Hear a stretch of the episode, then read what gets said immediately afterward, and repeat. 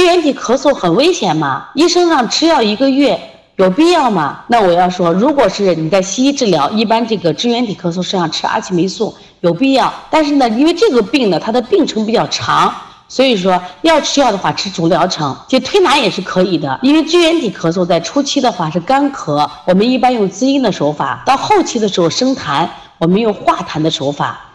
希望家长能陪同医生和这个我们的推拿师。